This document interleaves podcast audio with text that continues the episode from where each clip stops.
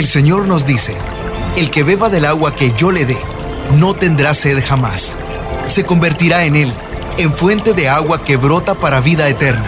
Y para conocer más de esa agua que nos da vida, Buenos días en el camino presenta El Cántaro, un segmento conducido por el padre José Román Flecha, doctor en teología moral, quien nos orienta sobre la verdad de nuestra fe. A continuación,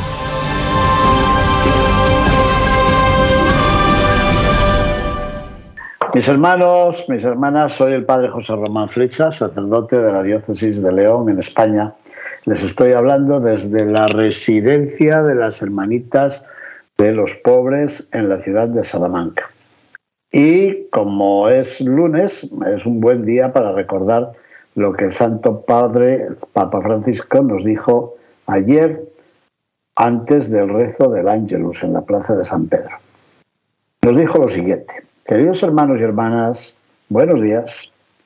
Hoy el Evangelio nos habla de perdón, siguiendo el texto de San Mateo capítulo 18, versículos 21 al 35.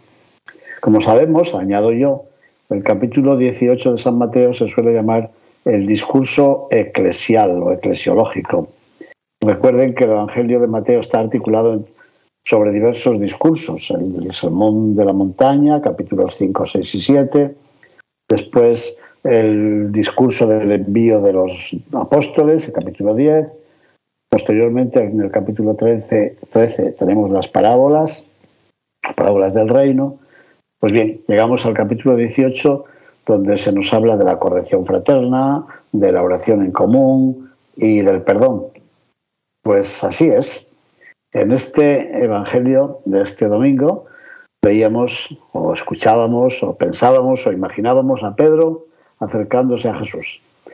Pedro pregunta a Jesús, Señor, Mm, ¿cuántas veces tengo que perdonar las ofensas que me haga mi hermano? ¿Hasta siete veces? Buena pregunta, ¿no? El Papa nos dijo, mire, siete en la Biblia es un número que indica plenitud. Y por tanto, Pedro es ya muy generoso, no, no lo critiquemos.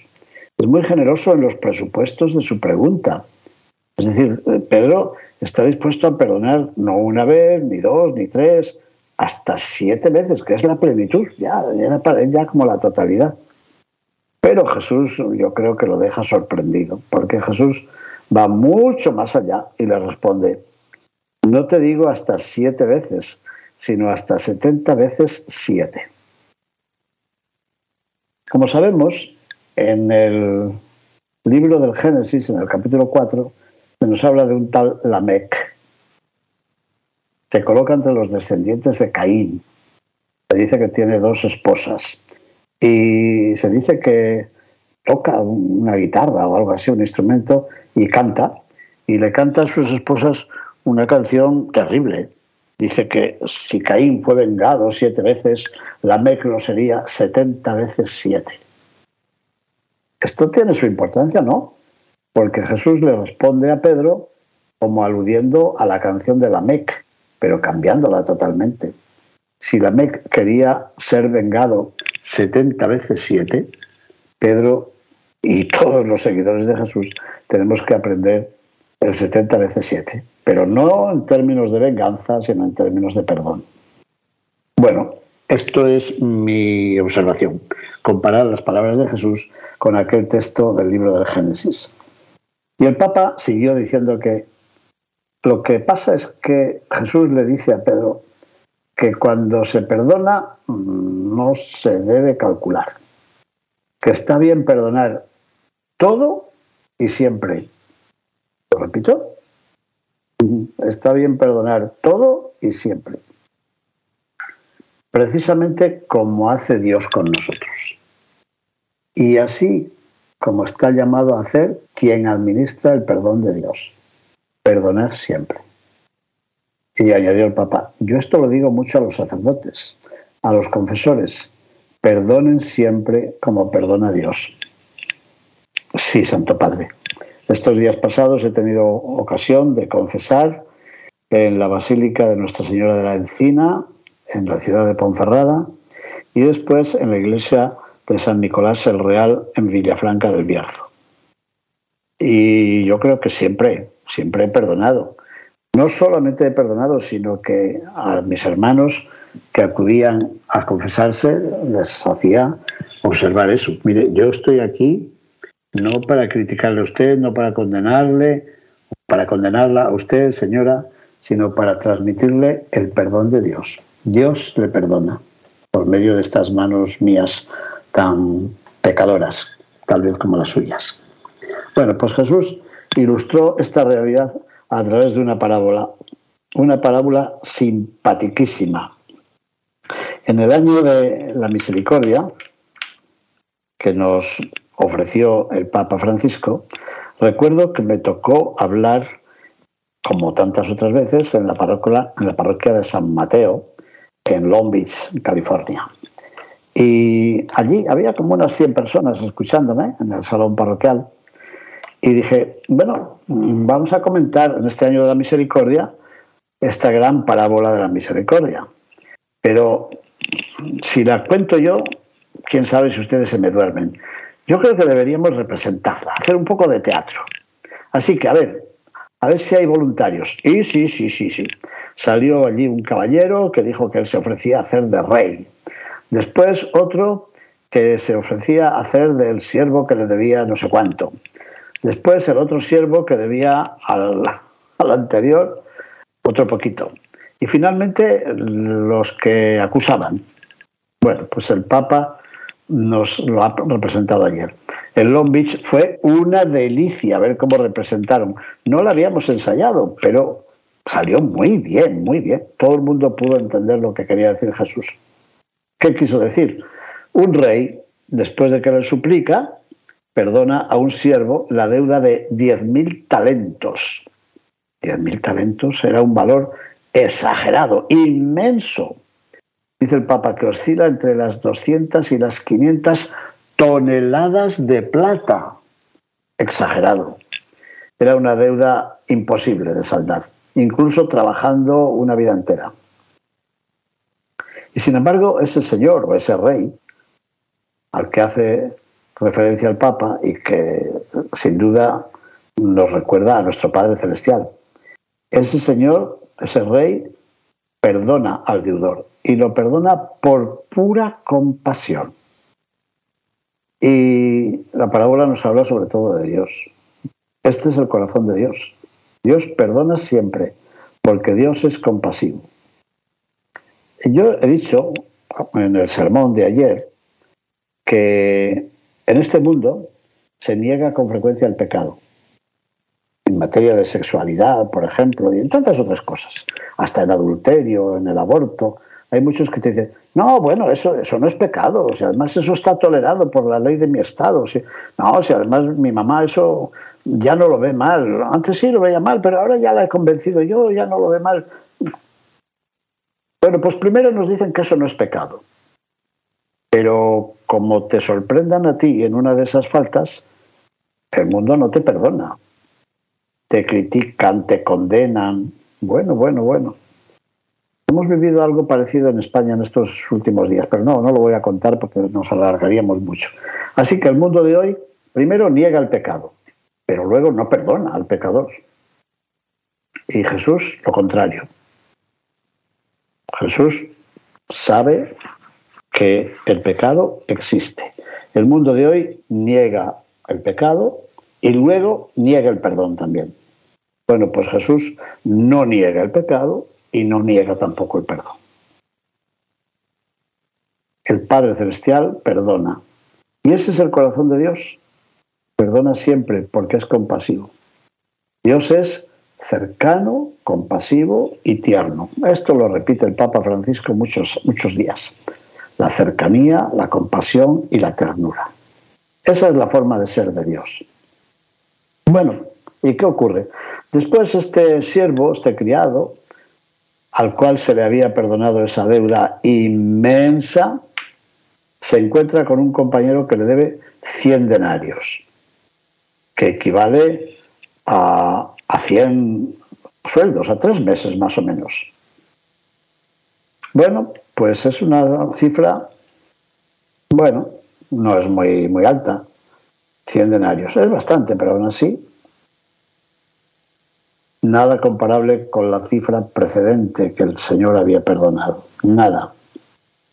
Lo que a mí me llama la atención en esta parábola es que los dos deudores piden compasión de la misma manera.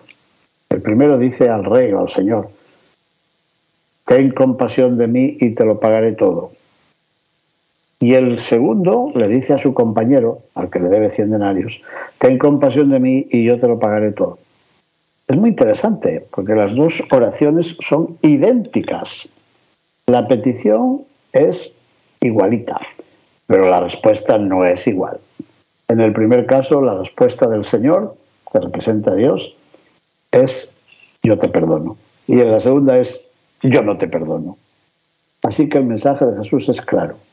Dios perdona de forma incalculable, por encima de toda medida humana. Él es así. Dios actúa por amor, por gratuidad. Dios no se deja comprar. Dios es gratuito. Es todo gratuidad. Y nosotros no podemos repagarlo, no, no. Pero cuando perdonamos al hermano o a la hermana, estamos imitando a Dios. En consecuencia, perdonar a los demás no es solamente una buena acción que se puede hacer o no hacer, a este le perdono, a este otro no, a este amigo le perdono, pero a esta cuñada mía no, de ninguna manera. bueno, pongan ustedes los ejemplos que quieran. Perdonar no es algo que se pueda hacer o dejar de hacer, no, no es una condición fundamental para quien es cristiano. Si no perdonas, no eres cristiano. Y punto. ¿Por qué?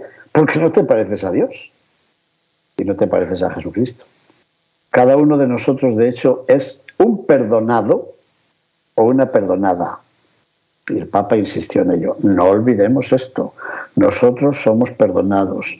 Dios ha dado la vida por nosotros y de ninguna forma podremos compensar su misericordia. Esa misericordia que Él no retira nunca del corazón. Sí, pero no quiero, no quiero olvidar esto. Esto que dijo el Papa me parece muy importante. Todos nosotros somos perdonados, un perdonado una perdonada. Y no me diga usted que no, por favor. No me diga, a mí el Señor no ha tenido que perdonarme nunca nada dan ganas de decir, bueno, te perdona esta hipocresía, esta mentira que estás diciendo ahora.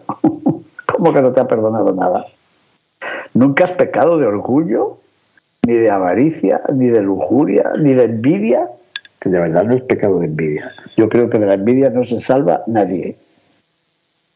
Todos hemos sido perdonados. No lo olvidemos, somos perdonados. Pero, correspondiendo a la gratuidad de Dios, es decir, perdonándonos unos a otros, podemos testimoniarlo, que Dios no retira nunca su misericordia. Él no se retira nunca de nuestro corazón. Él está ahí, sembrando vida nueva en torno a nosotros. Esa vida nueva que no entendía Nicodemo. Pero yo, ¿cómo voy a entrar en el vientre de mi mamá? Pero bueno, Nicodemo, se trata de sembrar una vida nueva. Y esa vida nueva nace cuando sabes que Dios te perdona. Y la frase siguiente del Papa es para preocuparse. ¿eh? Fuera del perdón no hay esperanza. Fuera del perdón no hay paz. ¿Qué les parece? Fuera del perdón no hay esperanza. Si no perdonas a los demás, las cosas se te van a poner muy mal. Fuera del perdón no tendrás nunca paz y no tendrás esperanza. El perdón es el oxígeno que purifica ese aire contaminado por el odio, por el rencor. Lo dijo él, ¿eh? El perdón es el antídoto que cura los venenos del rencor. Pero en términos modernos, Santo Padre, diríamos que el perdón es el antivirus. es el antivirus. El antídoto que cura los venenos del rencor. Es el camino para calmar la rabia, Sí, la rabia. ¿Usted no ha tenido nunca rencor, enojo, enfado, rabia a una persona? Sí, padre, es que no sabe usted lo que me han hecho a mí. Pues sí, seguramente le han hecho mucho. ¿Sabe lo que decía Santa Teresa? Comentando esa petición del Padre Nuestro, perdónanos como nosotros perdonamos Dice, nos cuesta mucho perdonar porque creemos que las ofensas que nos hacen a nosotros son enormes. Y ella dice, pues no, en comparación de las ofensas que hacemos a Dios, las que nos hacen a nosotros son como pajitas, pajuelas, no son nada. Y sin embargo, hay que ver la rabia que almacenamos en el corazón. Y como no la podemos calmar la rabia, pues la rabia se va pudriendo y va pudriendo nuestra alma. Bueno, pues el perdón puede sanar muchas enfermedades del corazón. Enfermedades que además lo prediqué también en Villafranca del Bierzo, el día que hablé de la iglesia y de la comunión de los santos. Esas enfermedades de nuestro corazón contaminan la sociedad. Así lo decía el curita aquel de la novela de George Bernanos, el diario de un cura rural. ¿No leyeron nunca esa novela? Es impresionante. El diario de un sacerdote de campo, de campaña. Bueno, pues el sacerdote aquel le decía a la señora condesa, señora condesa, nuestros pecados envenenan el aire que los demás respiran. Y la señora condesa jugaba con su collar de perlas y decía, ay, eso no me lo puedo creer, eso no me lo puedo creer. Y el sacerdote le decía, es que si Dios nos revelara hasta qué punto nuestros pecados, también los pecados ocultos, envenenan el aire que los demás respiran, moriríamos del susto. Claro que también vale lo contrario, ¿eh? Sor Isabel de la Trinidad, Santa Isabel de la Trinidad, monja carmelita del convento de Dijon, en Francia, decía que cada persona que se levanta eleva a toda la comunidad. Y es verdad un acto de virtud, de virtud que tú hagas enriquece a la comunidad. Pero un vicio en el que te embarres contamina también a toda la comunidad. Bueno, y esto lo podemos entender muy bien, muy bien. También los que hacen radio, los que hacemos radio y los que la escuchamos, porque también un programa de radio puede estar envenenado por otras personas ¿cómo llaman ahora? Los hackers, que pueden dañar a nuestras transmisiones. Pues así, nuestros pecados contaminan a la sociedad y nuestro rencor hace que haya más rencorosos. ¿Recuerdan lo que decía la Madre Teresa de Calcuta cuando le dijeron, mire, mire madre o mire hermana, lo que usted hace, eso no es nada? Porque el mundo está tan necesitado de ayuda que lo que usted puede hacer eso no significa nada para la salvación de este mundo. Y la Madre Teresa dijo con toda humildad, sí, lo sé, lo que yo puedo hacer es como una gotita en el agua del océano. Pero ¿sabe qué le digo? Que si no hiciéramos esto, el océano no tendría esta gotita. Está muy bien, ¿verdad? Bueno, pues lo mismo vale también para el mal. El que tú tengas rabia y rencor a tu vecino o a tu vecina, a tu compadre o a tu comadre o, bueno, a quien sea, a tu vecino, pues es verdad que, que no se percibe en el otro lado del planeta, pero un poquito de rabia que tú tengas aumenta el nivel de rabia de este mundo. Y si tú te niegas a perdonar, pues quiere decir que el nivel del antiperdón, el nivel del contraperdón, ha aumentado también en el planeta. A mí eso me preocupa mucho, yo no sé a ustedes. Bueno, y como hace siempre, el Papa terminó haciendo las preguntas. ¿Recuerdan que digo yo siempre? Son las preguntas del aterrizaje. Ay, del aterrizaje. Ahora tenemos en cuenta esa avioneta que se ha estrellado contra el suelo en las tierras de la Amazonía. Murieron las 14 personas que iban en la avioneta, ¿verdad? Bueno, pues a ver si aterrizamos y aterrizamos bien. Preguntémonos entonces. Primera pregunta. Yo creo que he recibido de Dios el don de un perdón inmenso. Estoy convencido de ello, lo creo de verdad. Buena pregunta. Segunda pregunta.